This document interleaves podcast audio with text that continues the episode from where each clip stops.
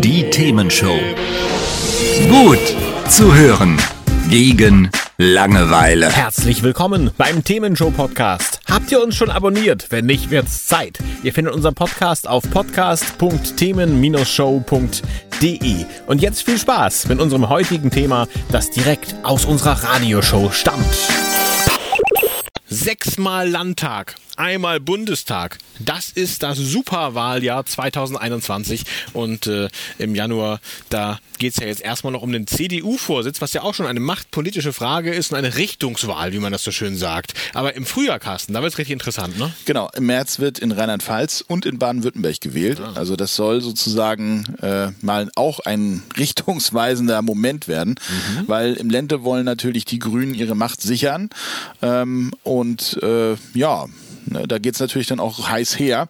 Äh, mal schauen, wie sich das sozusagen jetzt auch gerade nach dem Pandemiejahr 2020 denn da darstellt, was letztendlich ja auch ein Weichensteller ist für die weiteren Wahlen, die noch in diesem Jahr anstehen. Auf jeden Fall. Die Grünen wollen ja raus aus der Opposition, am liebsten ins Kanzleramt, aber mindestens auf die Regierungsbank. Und auch in Thüringen im April und im Juni in Sachsen-Anhalt und natürlich dann in der Bundestagswahl im Herbst. Da wird es richtig spannend werden.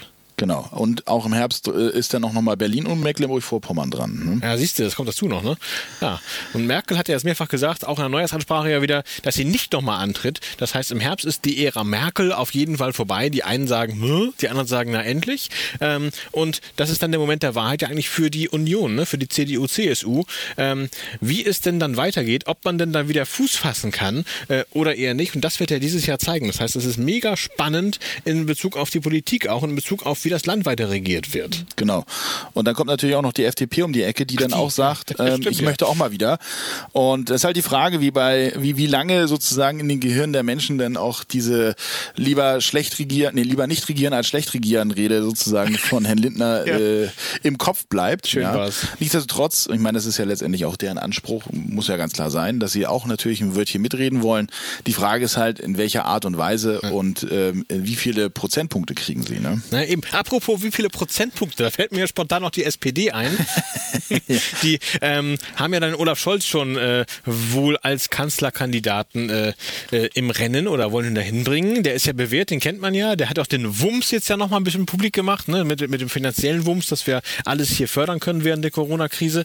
Und äh, hat so ein bisschen gewirkt, also auf mich, als wenn er da im Hintergrund, im Stillen ganz gute Fäden gezogen hat. Das könnte natürlich der SPD zugutekommen, aber die Umfragewerte sind weiterhin mager. Ja, das stimmt. Ja, und dann äh, haben wir natürlich auch noch die Grünen irgendwo, ne? Die wollen ja, ja, auch, genau. die, wollen ja auch mitspielen. Und es, es war ja letztendlich auch äh, in 2020 durchaus zwischendurch mal so, dass die Grünen wirklich auch Aufwind hatten, aber das hat sich jetzt zum Ende des Jahres dann doch mal wieder so ein bisschen gelegt.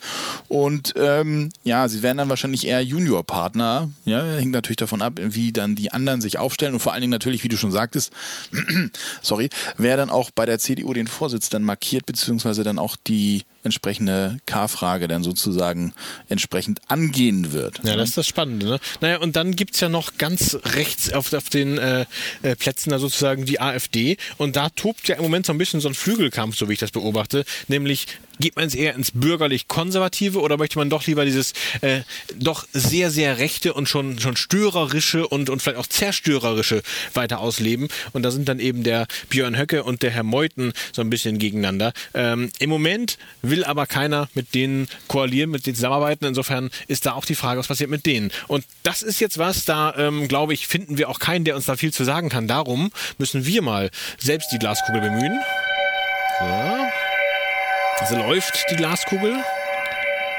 Carsten, was sagst du? Wie geht das da 2021 bei der Bundestagswahl ab? Was denkst du? Wer, wer, wer regiert uns künftig? Naja, ich sag mal so, der Trend, den, den wir ja aktuell haben, ist schon, ups, der Trend ist schon so, dass es weiterhin ähm, CDU äh, mehrheitlich wird. Ja?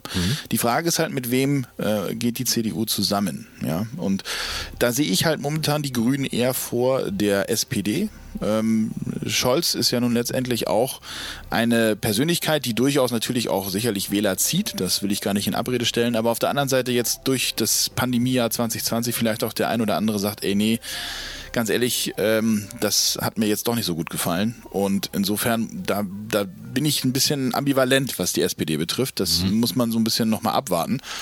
Ähm, ich glaube auch, dass die AfD weniger Prozentpunkte bekommt, ähm, also im Westen weniger Prozentpunkte bekommt als in der letzten Bundestagswahl. Im Osten vermute ich aber, dass es dort noch mehr wird als im letzten Versuch.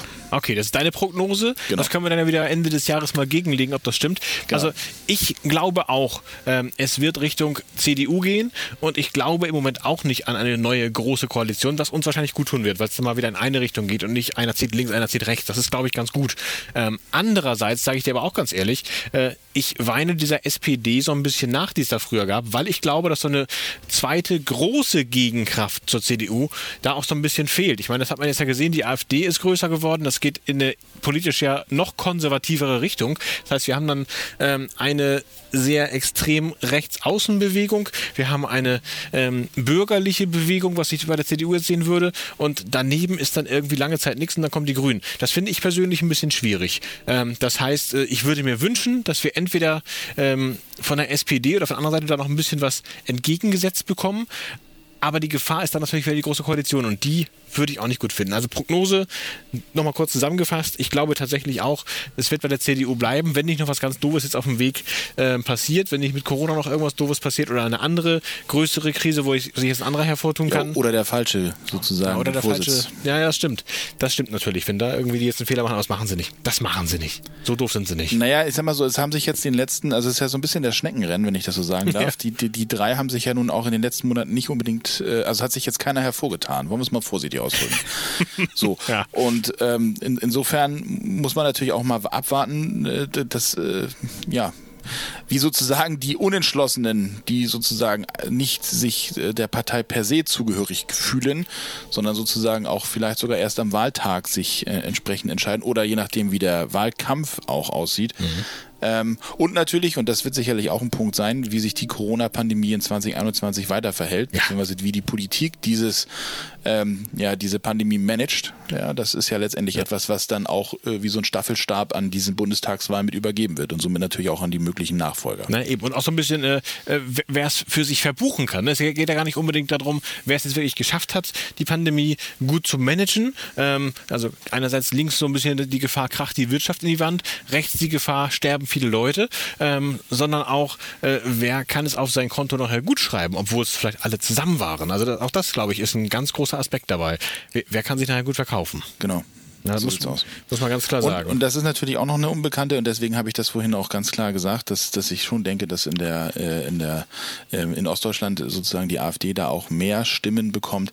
Dass man natürlich auch ganz klar sagen muss, ähm, diese, dieses Thema Querdenker, dass da durchaus vielleicht auch der ein oder andere auf Deutsch gesagt so angenervt oder abgenervt ist, dass er dann sagt, nee, dann mache ich jetzt eine Protestwahl daraus. Ne? Na gut, das kann natürlich, das kann passieren, aber ich glaube im Moment äh, ist die Gefahr da kleiner, weil doch die meisten Leute jetzt sagen, kein keine Zeit für Experimente. Das, das glaube ich nicht, dass eine Protestwahl kommt. Also das wäre auch was, das können wir uns am Jahresende mal angucken, ähm, ob ich das richtig einschätze, aber da bin ich mir doch recht sicher, dass das im Moment ein bisschen zurückgegangen ist. Oder ist es nicht in den Medien so vertreten? Aber ich glaube, es ist zurückgegangen.